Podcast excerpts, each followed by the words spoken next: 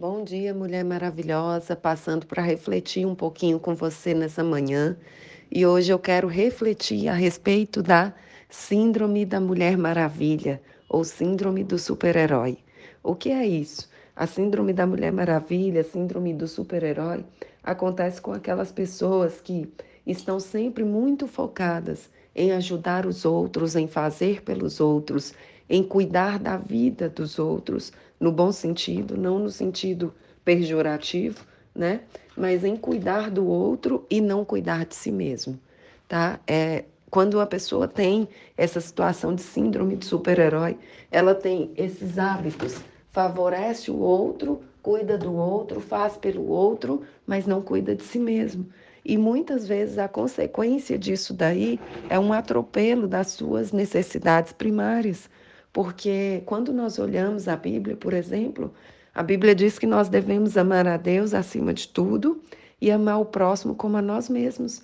Então nós precisamos nos amar para que possamos de fato oferecer esse amor ao próximo. Peço desculpas pela voz que não está muito legal, mas vai dar para você entender. Então, nós precisamos ter cuidado com isso. O quanto você tem colocado energia em cuidar, seja dos filhos, seja do marido, seja dos amigos, seja de um irmão da igreja. O quanto você tem investido energia em cuidar dessas pessoas e, no fundo, no fundo, o quanto você tem cuidado de você mesma, o quanto você tem cuidado da sua vida, o quanto você tem focado em manter que você tenha uma vida espiritual, uma vida emocional e uma saúde física equilibrada, para que você possa, de fato, estar apta a ajudar outras pessoas. Tome muito cuidado com isso, porque muitas vezes se torna um vício ficar cuidando dos outros e não se cuidar. É como se a pessoa quisesse tirar a atenção da vida dela, estando focada na vida do outro. Claro que no consciente dela não é esse o objetivo. No consciente dela é ajudar quem precisa, no consciente dela é fazer pelo outro aquilo que ela pode fazer. Mas na prática, o quanto você tem colocado energia de forma equilibrada entre cuidar de você e cuidar do outro.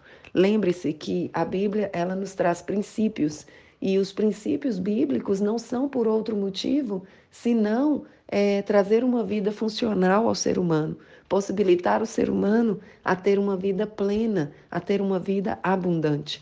E um desses princípios importantíssimo é justamente você se cuidar, você se amar para que possa amar o próximo como a ti mesmo, tá bom? Hoje eu quero deixar essa curta reflexão, porque a garganta não está colaborando muito, mas que já é suficiente para você refletir e olhar a sua vida e se posicionar como alguém que se ama antes de amar o próximo, tá? Que Deus te abençoe muito.